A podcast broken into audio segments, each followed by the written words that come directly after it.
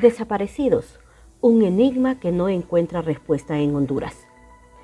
En los últimos seis años, un total de 794 personas se reportan como desaparecidas en Honduras, la mayoría menores de 21 años, según datos del Comité para la Defensa de los Derechos Humanos de Honduras, CODE.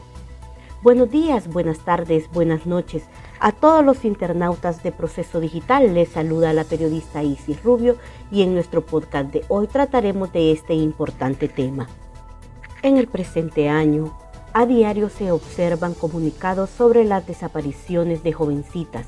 Algunas ya fueron recuperadas, de otras no hay rastro. Cada año se reportan personas desaparecidas en Honduras, Muchas de ellas son víctimas de la trata de personas y en otros casos los familiares no reciben ninguna señal de su posible paradero.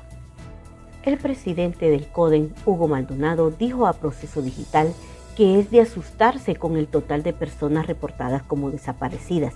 De las 794 desaparecidos, 658 son menores de 21 años, dentro de los cuales hay 341 mujeres y 317 hombres. Solo 136 personas desaparecidas son adultas, entre ellos hombres y mujeres, detalló. Agregó que la mayoría de los casos de los desaparecidos se quedan como historias de dolor.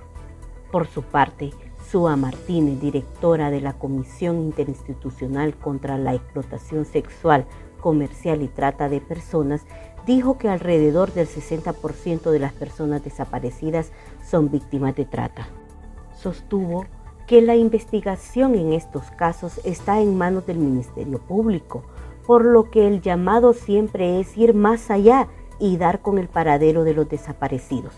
Indicó que desde el 2014 a la fecha llevan 1.080 víctimas de trata rescatadas, y lo principal es reinsertarse a la sociedad. En el 2023 dijo que se rescataron 103 víctimas de trata de personas y explotación sexual, de las cuales el 90% eran niños, niñas y mujeres. Roatán es el municipio donde se han rescatado más víctimas, sumando 39 personas. Le siguen San Pedro Sula, Tegucigalpa, Comayagua y Choluteca. El llamado es a las autoridades a retomar cada caso para que sean esclarecidos. Hasta acá nuestro podcast de hoy. Sigue este y otros temas a través de nuestra página www.proceso.hn. Hasta la próxima.